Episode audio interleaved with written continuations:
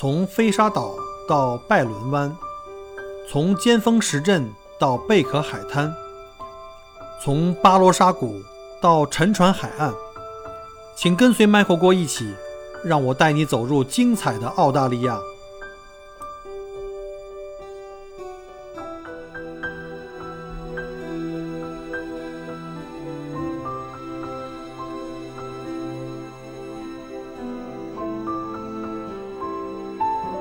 各位听友，大家好，欢迎再次收听麦克郭聊澳洲。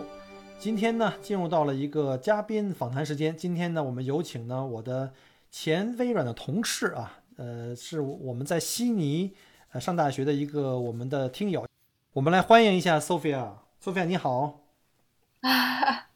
Michael 好，所有呃听 Michael 节目的听友们好，大家下午好。我们现在是在呃悉尼时间下午三点。然后也呃，就是准时与大家见面了。我们今天是 录播，不是直播啊。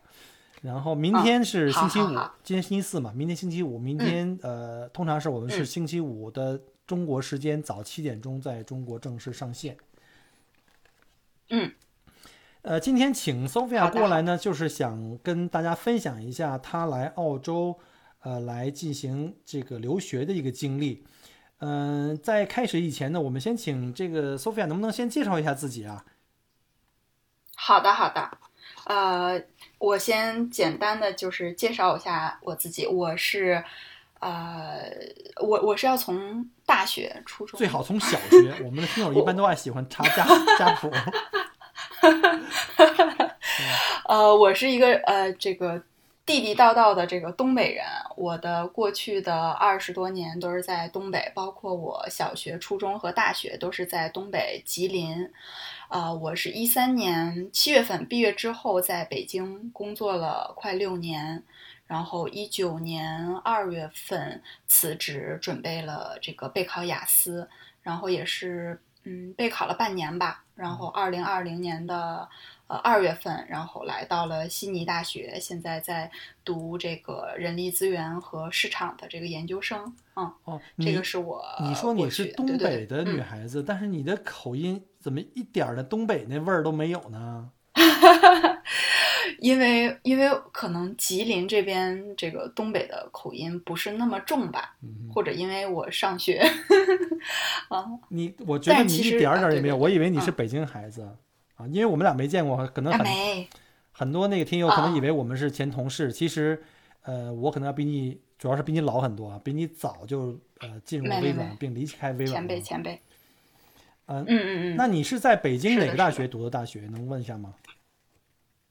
啊，我是在吉林读的学校，既不是九八五，也不是二幺幺，就不献丑了。所以呢，就证明给我们大家呢，在任何学校里，只要你能够。这个好好学习，天天向上，进入到这个全球五百强是不成问题的。对的，对的，就是看大家这个个人能力和努力的情况。你是通过什么方式进入到？你是呃，微软是你的第一份工作吗？我能问一下吗？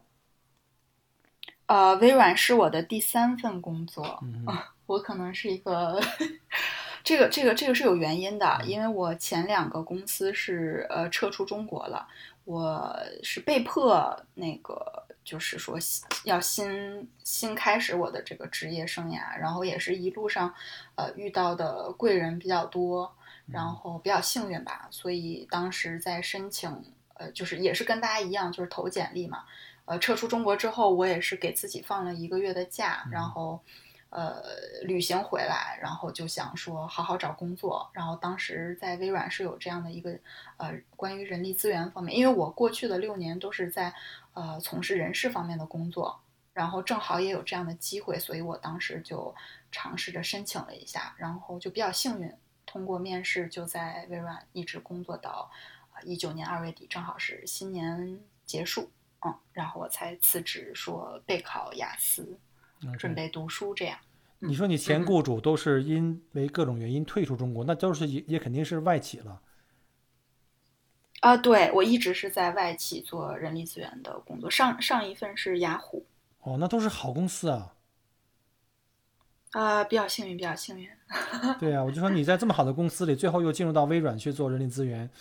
虽然很遗憾我们没有一起共事过哈，但是有这么好的公司做的背景，为什么放弃了这种高薪的工作，考虑要重新到海外去读书，重新再去充电呢？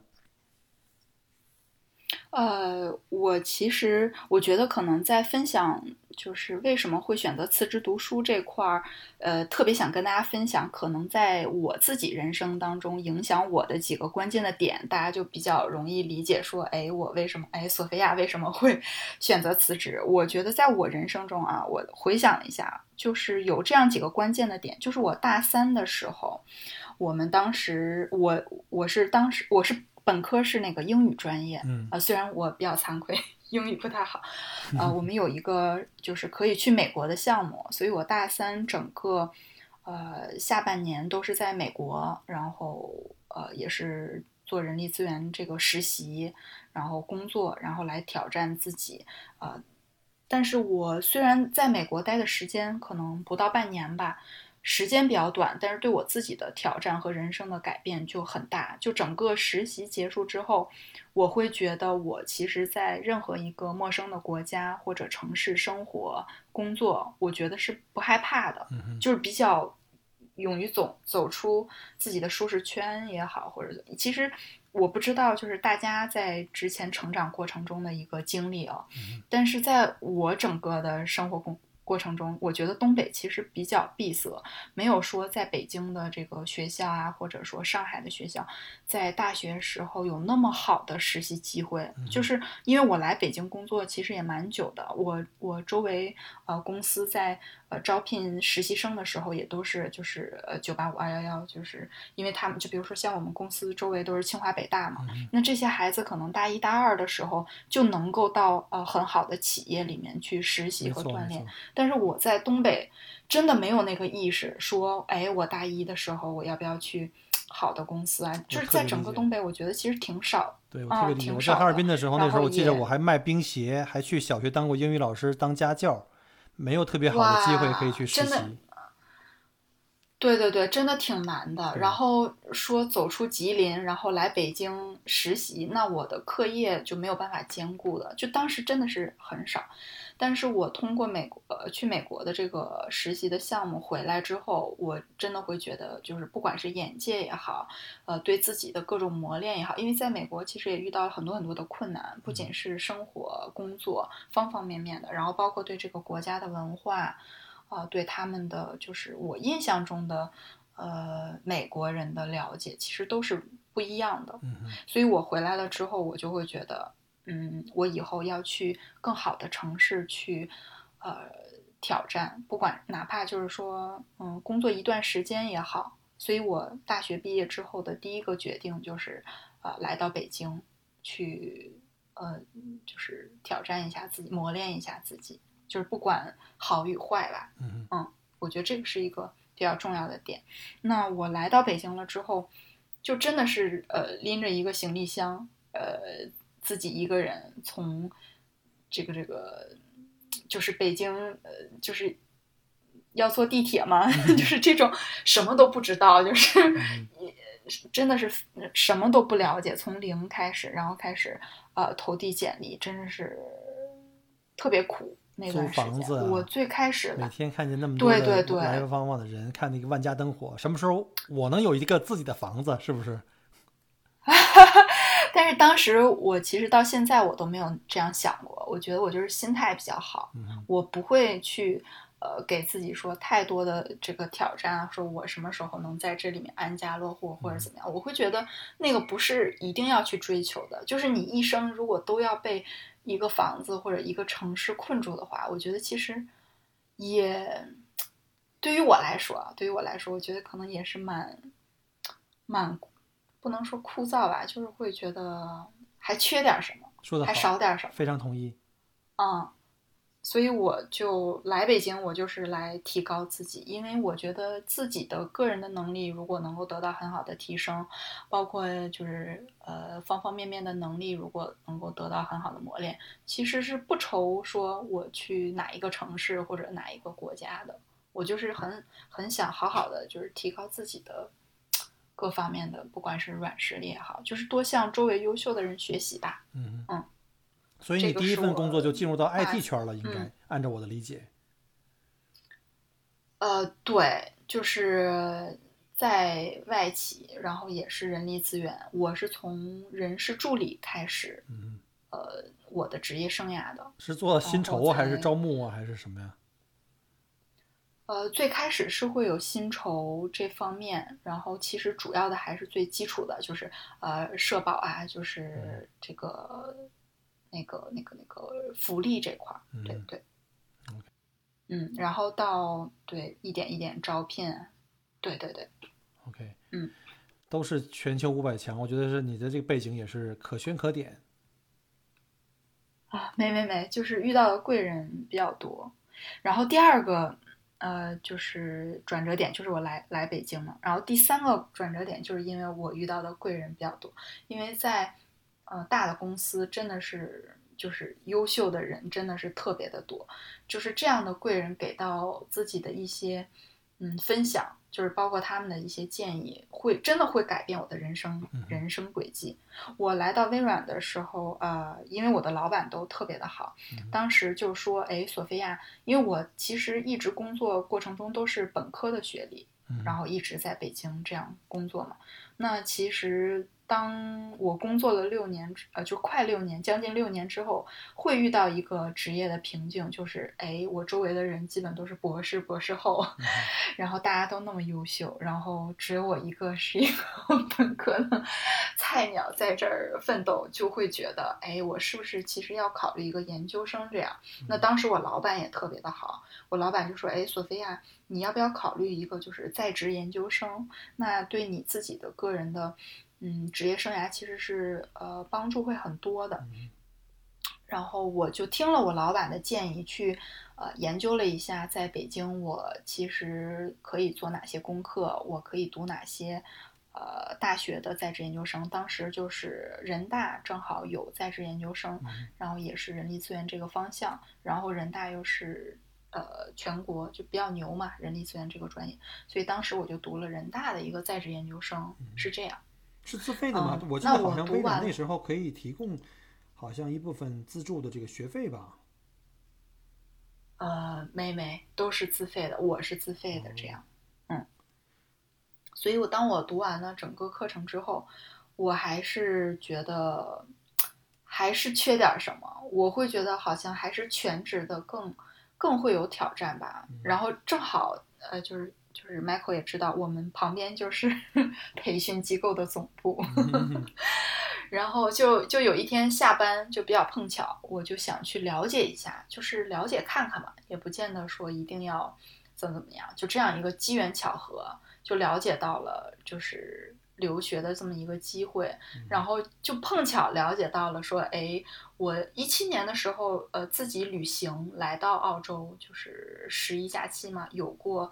呃半个月，嗯差不多，嗯，这样的一个时间的一个一个旅行，所以我对澳洲还是有一点了解的。当时呃印象也特别的好。去了哪些地方在了解到澳洲留学。呃，我当时只去了那个悉尼和墨尔本因为我不太喜欢，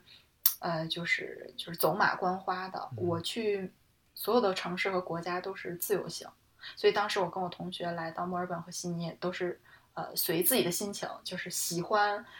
呃怎么样去。就是说，那个看这个城市啊、那我们就按照自己的方式去了解，嗯是这样。所以当时印象就特别特别的好，然后澳洲人也都特别的热情，真的是，啊、所以我知道澳洲留学的申请的方式是特别简单的，我的语言成绩可以候补，所以我会觉得，哎，这个其实对于我一个在职正在工作的人来讲，就是特别特别的好，嗯哼嗯，然后对，就这样一个机缘巧合，就知道了，哎，澳洲其实是也是比较了一下，就是各个国家嘛。对于我一个正在工作的人，嗯，然后 离开了校园又这么久，嗯，所以当时是是这样一个转折点。后来我我就因为我英语专业的孩子吧，可能都会有一个留学梦，只不过因为呃毕业之后，我是特别想先工作，先自食其力，所以当时没有说再继续读研究生。那这个日程在我快工作六年之后，正好就是哎来到了，所以我就想好好的呃尝试努力一把，嗯，所以就是这样一个转折点就。嗯，那我能不能问一下，其实大部分的，尤其像你在美资公司里哈，尤其是在当年你学的是英语，可能大部分的年轻人在最开始嗯考虑出国留学的第一方向，大部分人会考虑美国啊，这是事实了。就是所以我想知道你当时为什么就是一一就没有选选择去美国吗？还是说当时在权衡两个国家之后，最后决定了在澳洲呢？呃，我觉得针对我自己个人的情况是有这样几个点啊，我自己考虑的。因为我大三的时候在美国有有工作，也有生活过一段时间。呃，整个的结束就是，虽然我也收获了很多，我也挑战了很多，我也真的磨练了很多，但是当时给我的一个总体的印象就是，我真的不是很喜欢那里。能问 能问一下是哪个州、后哪个城市给你留下了这么恶劣的印象？我当时是在南达科他州，在美国的中部。哦，对，呃，倒也不是说多坏的影响，就是我会觉得没有归属感啊，就很强烈的一种感觉，就是嗯，因为每个人都有每个人自己喜欢的城市，对，那。这个城市对于我来说，我就是这样一个感受，所以我就是不喜欢，这是第一个就是影响我比较大的点。第二个呢，就是因为申请美国学校，那我肯定是想申请一个比较好的嘛。那如果是假设啊，排名啊对，排名世界前五十的学校，哦，在整个的竞争的这个条件下，我真的是占最劣势的。我觉得，因为首先我已经工作脱离了呃学校园很久了，嗯那我既要考托福，又要考雅思，啊，不是，既要考托福，又要考 GRE 啊，对，啊，申请美国是要考这两个考试，我需要拿很高的一个分数。前提我还要是一个很好的学校，去跟所有应届生去竞争，那其实我完全没有优势的，因为一个 GRE 在我一个在职我还要上班的情况下，就已经够我忙活的了，我还要考托福，我还要考一个很高的分，但你是英语专业呀、你应该比我的优势更更好啊。你的英语专业不不不不不，真真的真的不是我。我说来惭愧，我觉得我英语真的特别的不好。呃，就是好在我敢说，嗯、敢聊，然后可能遇到一些什么样的情况，我我还是挺挺喜欢和就是外国人聊天，嗯呃，去了解他们的生活呀状态的。但是落实到写作这儿，哎呦，真的是硬伤，中国人好像都是 太差了。读是最好的，然后嗯呢，听说其次，写写作可能是最差的，这是很这在我们华人圈里可能是很常见的。那也就是说，你可能当时就是是因为各种原因吧，对嗯美国的印象啊，包括呃美国那些你非要上那些藤藤校的竞争力啊，然后相反过来的话，那澳洲可能。澳洲没有在大部分年轻人的这个最开始第一选项里面，所以就相相比嗯呢，就觉得更相对来说容易一些，所以你就考虑来澳洲了。再加上你原来来过澳洲，觉得你觉得这个是不是比较觉得这个几个城市还都对你的给你留的印象还都挺好的？对，我觉得最重要就是我喜欢，我喜欢澳洲，嗯我就是想来这边学习生活。我觉得那会是一个呃非常快乐的时光。我就是特别喜欢澳洲，嗯所以我就觉得，哎，嗯，各个条件都比较符合我的期待吧。嗯，然后就来就来了。当时一七年的时候，雅思成绩要求多少？那个时候 A 类的话也要七分吧，四个七。呃，对，因为我当时申请还，因为我只我来澳洲是只申请了两个学校，一个是墨尔本大学，一个是悉尼大学。那墨尔本大学我申请了一个教育专业，嗯里面写作要求单科是七点五分，嗯所以我因为这个七点五分，就当时就是辞职全职来备考雅思了。嗯，就是我拿到了一个合格的成绩，是全权闭关半年，太撒分儿了。整个哦半年就是我基本呃就是都不看手机的，除了我那个订个外卖。除了就是说除了吃饭睡觉，全都是在学英语在家里封闭是吗？对对对，都不下楼的对对对那那。就是因为想，呃，对对对，就是为了考一个满意的成绩。然后考试那天出门推门一看，哎呀冬天了。哈哈哈哈就是真的是时间过得挺快，但是整个这个时间，我觉得是是，就是我我我我现在回忆起来，我我就是唯一能觉得比较骄傲的事情，就是原来我可以把自己逼成这样。我觉得人真的在你，尤其是你年轻的时候，应该多逼一下自己，因为人的潜力有的时候你自己根本不知道，你不逼一下自己，根本不知道自己潜力在哪里。那也就是说，你最后还是选了悉尼，没选择墨尔本。哎呀，失之交臂啊！要不然我们可以在一个城市里面对面录音了。哎呀，这个其实比较遗憾，就是因为墨尔本大学给我的就是呃 con 呃 unconditional offer，就是那个无无无无无什么，就是就是那个那个那个那个就是怎么讲呢？就是无条件的无条件的通知书，嗯，你看你英语对对对太好了，现在比悉尼大学英语太好了以后，你的中文就退步了。没没没，就是最近可能那个 读书了之后，嗯就真的是好少有有有有有可以有这么多时间，就是对对对，真的是这样。呃，就晚了一周，我才拿到莫大，因为莫大的录取通知书真的是好晚，我等了差不多四个多月才有消息。然后悉尼大学正好比他呃早了两周，然后悉尼大学录取通知书的 deadline 就是最后的截止时间，嗯，呃，就是正好那一天是我收到莫大的录取通知书，所以我没有办法，所以你不能等就是到另外一个了，对吧？对对对，因为我毕竟是要 三十的人了，等不起。这个要 好好有机会的话批判一下莫大，这个这个太差劲了。嗯，然后就就这样，呃，完美的错过了，所以我只能是，呃，就是接受，因为我我我就是必须要这一年来读书。嗯那时候你已经辞职了，应该，所以你拿到了 offer 必须得走了，要不然的话耽误太多时间，对吧？对，因为我我其实真的是破釜沉舟了。我二月二一九年二月底辞职了之后，就没有任何收入的来源，全职来备考雅思。嗯我真的是一个月来考一次雅思，就是考了七次。你真的是啊传说中的我在考第六次过关的，啊，对对对，而且我第七次考雅思的时候，我真的不知道我能不能考过，就是中间真的是要绝望了，就是我真的会觉得，也真真的会怀疑自己，说我这个决定是不是有点，呃，太破釜沉舟了，太特立独行了，然后就是压力特别大，因为我在北京生活啊，其实各个成本挺高的。北京要租房子啊，这样那样的。对生活，然后我我我，因为我一直在健身嘛，嗯我也要维持我的这个健身啊，这这各个方面吧，然后 压力特别的大，我基本每天都是要凌晨两三点睡觉，然后我睡觉的时候都在背各种这个写作的模板，然后可能四五点就真的都不用闹表的，我四五点就起来了，就每天就是这样度过的，然后整个半年。就是特别不能说崩溃吧，但是就是每天自己给自己打鸡血，然后自己的目标也都是嗯特别严格的去执行，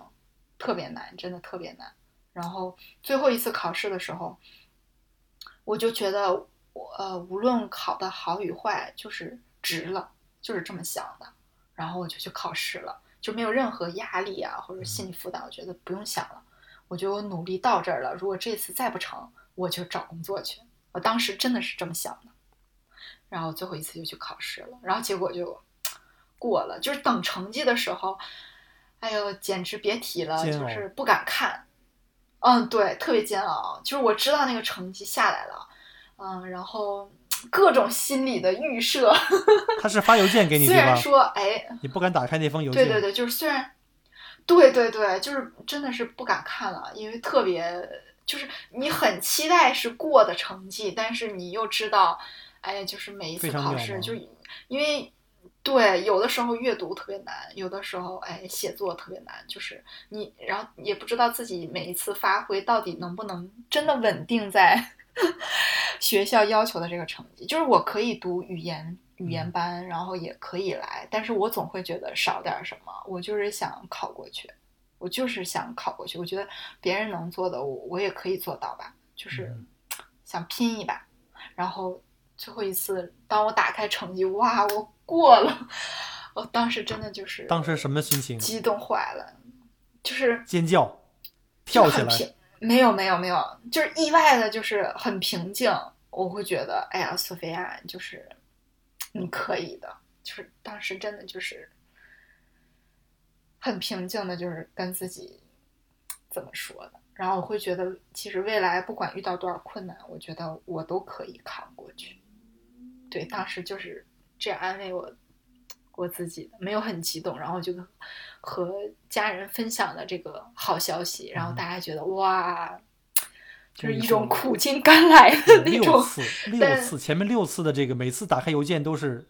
失落，每次打开邮件都是失落。我不知道我坚过三次以后，是不是我都已经放弃了？你坚持了第第到第七次，修成正果，非常恭喜，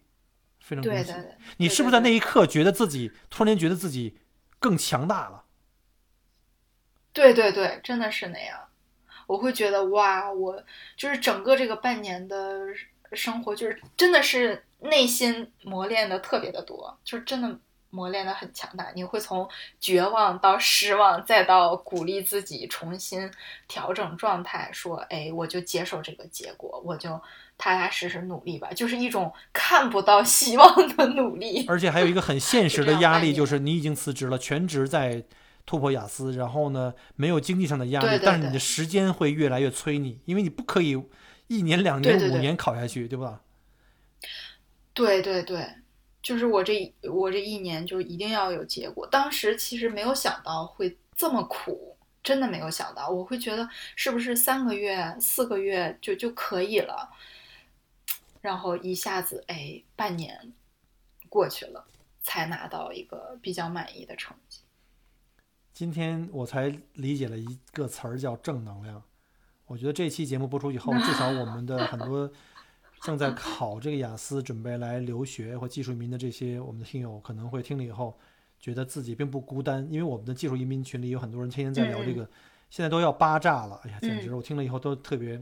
替他们捏着一把汗。你这个，我觉得你这个例子又是一个特别特别好的一个正能量，来给大家一个打气，就是千万不要放弃。对，千万不要放弃。嗯嗯嗯，对，而且你又能证实了自己，自己都觉得很自豪。下次来墨尔本一定要请你吃饭。对，真的是，真的是。太太棒了！别别别，我请麦克。不不不，这这个这个这个是让我觉得特别，我差点掉眼泪了。我觉得六次，要是我的话，我真的我不敢想，我不敢想。OK，我说点开心的，拿到第七次，终于拿到了这个好成绩以后，然后你就开始。安排行程准备走了是吗？呃，哎呀，然后考完了之后就九月份、十月份了，就正好，呃，我我我其实正常是八月入学嘛，那我九月份才拿到合格成绩，所以我 delay 了半学期，延迟半学期，就是到二零二零年的这个二月二十八号入学，这个时候疫情来了。你等于是在没没这个月月底以前来的澳洲对吧？呃，真的没有。我我这边还有一个可能，我觉得，呃，另外一个 真实的故事，就是我二月份新年的时候，就是疫情就特别严重了嘛。我是二月十九号去第三个国家曼谷流浪了半个月，然后才尝试抵达澳洲。哦，对了，我相信了，所以比较曲折。你还不是最惨的那个，最惨的那个是新政刚颁布以后的几小时落地的。直接就被劝返。对对对，就被我正好是在那一批的上一批。我们群里就有被直接遣返的，就是他就是坐在，就是等于是他已经坐飞机上飞出来了，之后几小时政策才颁布，他落地以后就被直接遣返了。后面的人呢就知道这个消息以后，政府也发现这个政策不合理嘛，就开始有一个什么，如果你是第三方十四天的这种的话，所以才开始有很多同学都开始在第三方国家待个两周。你是飞到了泰国是吗？对对，对我在曼谷。那你这不也挺好的吗？因祸得福，可以两个星期的度假。哎呀，嗯，其实我我不知道其他人的心情啊，但是对于我已经工作了这这么多年，我就是在没有收入这么久的情况下，其实心里是很慌的。我我特别没有安全感，我就是想说，哎，我如果能顺利的来到了澳洲，我第一个事情就是能不能找到一个兼职，先把我自己的这个生活呀，然后嗯，先先支持起来，就是哪怕有那么一点点的收入，我感觉我的心是。哎，就是好像能稳一点的这种状态，因为我真的是，呃，工作了就是快六年嘛，我我一一直都是每个月都有工资拿的呀，那我一下停了一年多，我还要去第三方国家，这个花销都是要我自己来支付的，压力很大的。泰国我真的不像其他同学 说，泰国比中国还便宜呢。对，对对对是，但是也没有那么说像其他学生有爸爸妈妈支持啊，有有有有家人啊，就是我，因为我毕竟这么大了，我还是挺不想给家里说，呃，多增加一些负担啊，这样。但是你爸爸妈妈肯定提出来要给你一些资助吧？他们知道你没有收入。呃，对我的，对对对，都是家人，嗯，四面八方的这个救济，嗯 来圆我自己的留学梦，是嗯这样，嗯。然后我我其实来到了澳洲，是因为我第一家公司的老板，嗯、嗯他的女儿今年也是呃，就是来莫大读嗯、研究生。那当时我我我我我老板的女儿呢是第一批成功呃入境澳洲的，然后我老板就说，因为我当时真的没有准备呃出发了，因为我会觉得疫情这么严重，我特别纠结，我会想说，要不然我就呃。延迟到就是再延迟半学期吧，就是嗯看疫情好一点，我再来入境。当时是这么样想的，所以呃，当时真的没有那个魄力。然后因为呃疫情严重了嘛，我我连东北都没有回去，过年的时候就在北京过的，就是不给国家添乱。是 呃，然后新年过去就是二月十七，就是还没有到那个嗯十五嘛，还没有过。我老板就说说索菲亚，你你不考虑走吗？就是呃那个我女儿已经成功就是呃入境了，你要不要试一试？就就这样一句话。所以我说我遇到的贵人比较多嘛，然后我就因为我老板的这一句话，嗯。我会觉得不行，我都已经努力这么多了，这这么这么多苦我都吃了，我我想我想就是呃赌一把，我我就是来赌一把，然后我等于说我今天决定我要去这个，因为我从来没有去过那个泰国，我我我就是就是临时决定的，嗯我我然后我今天下午决定，我明天或者后天要去呃泰国去过渡一下，我就买了机票，赶紧做了攻略，嗯呃，就直接第二天就飞了，所以时间很短，也很仓促。嗯本来是有，就是说我男朋友可以送我来悉尼的嘛，是有四个箱子的 行李，现在就一下变成了我一个人，然后还要在第三方国家，所以就马上精简，变成了这个呃必必要的东西，就是一概呃全部都精简，然后我就自己拎着两个箱子去去去泰国曼谷，然后好在是可以落地签嘛，是。那我对，而且每一天其实都是心惊胆战的，因为我因为我会觉得澳洲的这个政策是实时跟着疫情来决定的，就是它可能今天是允许入境的，明天可能因为疫情，哎就不让入境了对。所以我这个十五天真的是特别忐忑的，我不知道我到底能不能成功入境，真的是赌一把。所以我十九号来了之后，一直就是 就是这样，呃，胆战心惊，等到了我可以出发来，呃，悉尼的这个这个航班，嗯然后我我我买了航班，然后三月九号的早晨，呃成功的入境了这个悉尼。然后我刚一入境，呃，就也挺曲折的，就有一个类似于海关的这样的一个工作人员吧，就过来问我，就来查我的资料，嗯因为我有我们有那个交流群嘛，就有一些小伙伴就是通过海关或者说这样的工作人员一问，那可能有一些不合格呀，或者说哪一些条件是不符合国家的规定啊，或者是允许啊，就遣返了。我特别害怕。嗯嗯然后这位工作人员呃聊了很多，就是我什么时候在呃这个曼谷的，然后我在那边是住在哪里，嗯、然后我这个呃过去的半个月都接触了哪些人，是是怎么样的。就是还好我这十五天只在酒店待着了，啊、哪里没有去，然后盘查特别详细的盘查了之后，呃，可能觉得哦，那我是安全的，然后才允许我就是取我的行李，然后入境的。哇！当时一出机场，简直了，就是老泪纵横。真的呀，就是闯关成成功了，真的是，不然我可能你考雅思获得那个就第七次成功都更加激动是吗？对，真的是比那比比比那激动好多倍啊！而且从从哇，我摩呃从那个曼谷飞到悉尼大概也得六个小时吧，你这一路上也都是特别忐忑的，呃还不知道行不行。对对对对对对，我特别害怕，我一落地，哎，马上让我遣返，那我等于说，真的是不知道如何是好。你这个经历也是真的，这个这次疫情确实是不能说叫百年千年，在我们一生人生中可能有过这么一次，我觉得人生就就太丰富了，你这个全赶上了。对对对对，真的是，我会觉得我真的是冒着生命危险来读书，我真的太爱 学习了。那你来这儿以后，家人肯定也特别担心吧？就来到澳洲以后，发突然发现，刚开始中国严重的时候，你出来了，对吧？你出来以后来到澳洲，可能还觉得挺幸运的。对可是现在澳洲好像感觉从新闻上看，至少从中国的新闻上看，澳洲现在很惨嘛，水深火热，家里人会不会很担心啊？呃，家人会担心，但是也也比较放心，因为我我我我可能跟就是之前好多听友们分享的一样，就我小学的时候就是都是比较独立嘛，嗯所以我自己嗯生活呀，就是呃包括工作学习，大家就是家人也比较放心，大家都知道我能照顾好我自己，所以就没有那么担心了，因为我毕竟也工作了这么久。离开家也六年，大家觉得我，对对对，可以照顾好自己的。但我真的是在 国内疫情最严重的时候选择赌一把，然后我来到了呃西大，就是刚刚完成完我注册的，就是入学的所有手续，然后我们就变成网课了。因因为那个时候澳洲的疫情就不是特别好了。对你是不是有一点点后悔，说我还不如在祖国上网课呢？这样的话，你的呃，还生活费呀、房租费会便宜一点。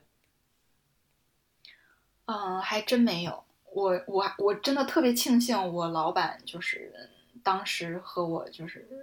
那个分享了说，哎，索菲亚，你要不要呃来悉尼来澳洲？我其实特别感恩，我我我觉得这个决定真的是最明智的，因为我已经做好了说要去读书，要去留学，要去好好磨练自己。那我觉得我就不要不要待在自己的舒适区里面了，就是确实说，在国内。呃，生活成本也好啊，压力也好啊，就各个方面就是都特别的特别的好，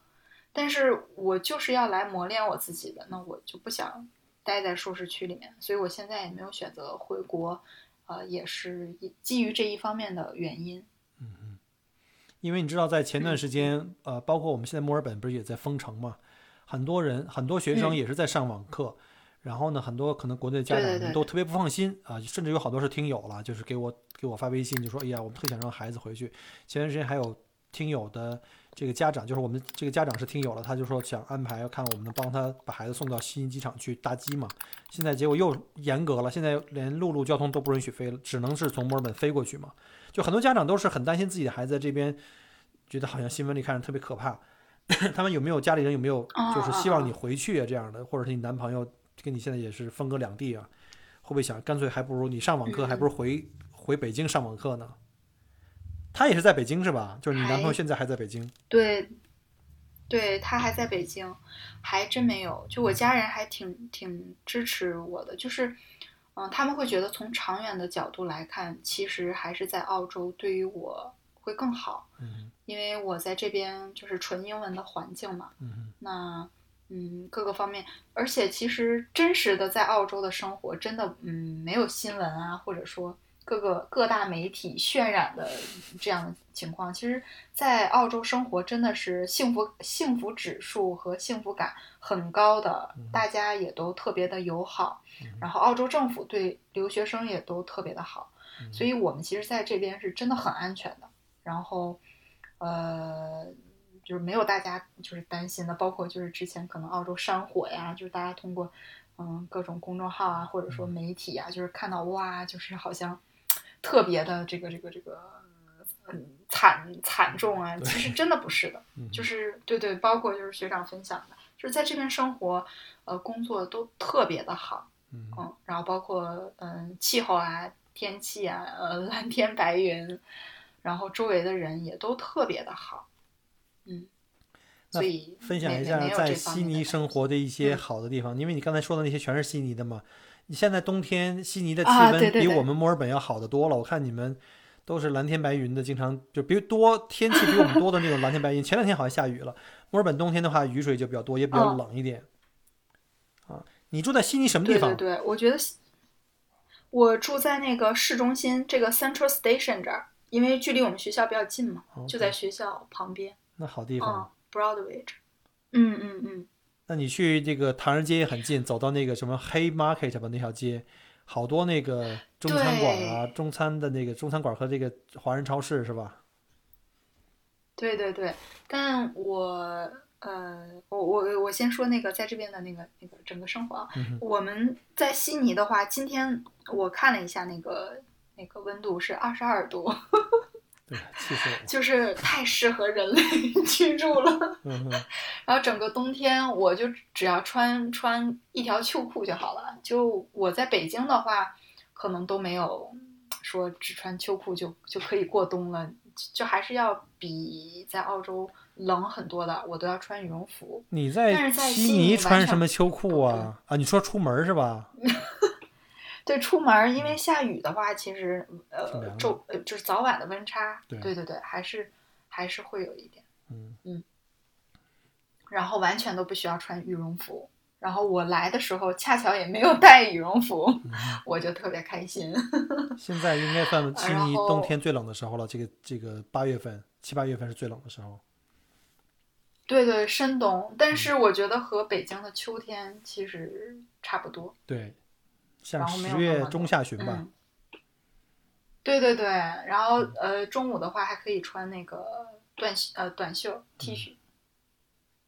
对，所以觉得特别幸福。然后然后我觉得就真的是像学长之前分享的，就是机遇要看，就是有机会也会有有有有有危机也会有机会嘛对。那网课我其实还挺喜欢的。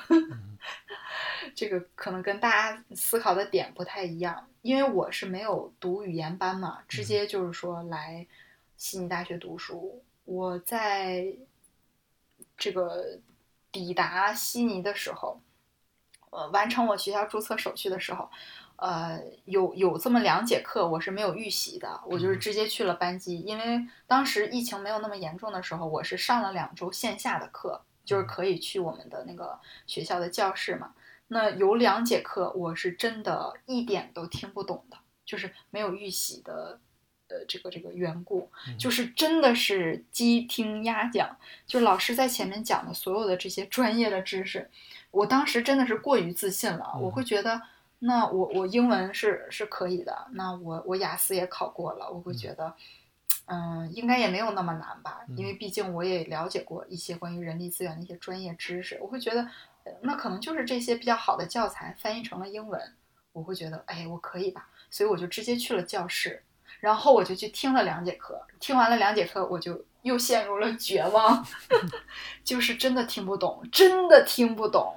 哇！我当时会，就是我我我会觉得，哇，课我都听不懂，那我怎怎么完成作业呀？作业我都写不了，我我怎么考试啊？就当时其实挺挺慌的。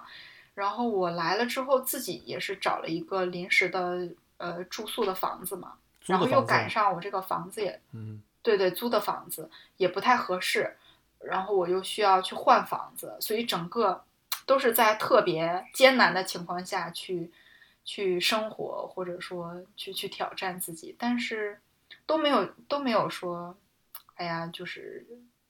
陷入了绝境或者怎么样，就一直在给自己打鸡血。我会觉得，哎呀，我我可以适应的，没问题的，就是一直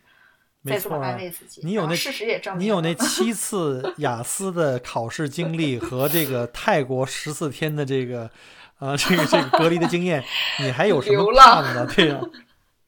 是不是一还有一个原因就是你之前在包括在呃大学学的是英语专业，但是当时我们在国内学的这个专，呃我们学的这个英语啊，包括语法呀、嗯，还有就是你在嗯工作以后都是在美资公司里面嘛，包括雅虎还有这个 Microsoft 都是美资公司，所以大部分的这个同事们讲英语都是美语偏多一点吧。包括你去美国，你是不是来澳洲以后觉得口音上还是？其实你现在生活到现在已经有快，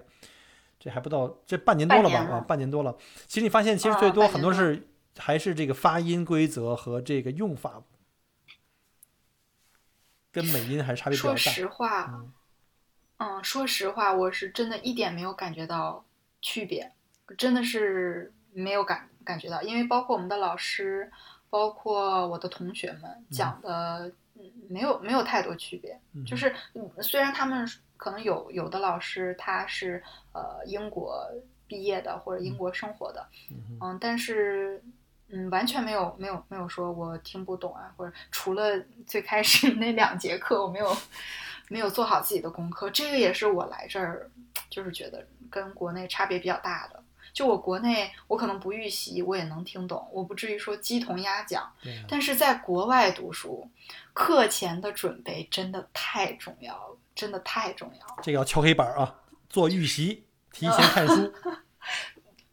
对对对对，然后在国外的学习真的是给学生的自主能力是特别多的，就一定要自己安排好时间，把课前所有的东西都要做好，才能听懂老师讲的。因为老师就是默认你已经完成了我布置的所有的任务，嗯。然后来讲，所以他是直接针对你听懂，呃，就是你已经做好了、了解了这个知识的基础上来讲课，来分享他自己在这个行业呀、领域的一些专业的知识，所以没有做任何预习，或者说对这个内容有一个自己的理解，是完全没有办法跟上的。就嗯不要提说后面完成一些呃老师布置的任务啊，那太难了，太难了。嗯所以这个课前预习还是很有必要的。所以现在做网课的话，你就可以嗯比较容易，你就一边听一边查资料了，就或者说一之前先做一些东西，做一些准备。对对对对对对，然后我可能有一些地方没有听清或者听不懂的地方，我就可以暂停，然后再听一遍，嗯然后方便我更好的去把这个知识在老师上课之前就已经吸收一些。但是如果我直接就是，嗯，因为我们可能一般大的讲座就是要三个小时，嗯那我三个小时我有一些地方听不懂，老师不可能，我不可能在线没错，说老师你暂停。然后，呃，对对对对对，这也太难了。但是我们每一次就是，呃，大家这个讲座老师的这个也都会上传到我们的那个呃专门的就是系统里面，但是那个要要要要过一段时间嘛，我就不可能说在老师讲课之前我就把这个点搞懂，然后吸收进去，这个就对对对，所以这个是我挺喜欢呃网课的这个点，我有适应的时间。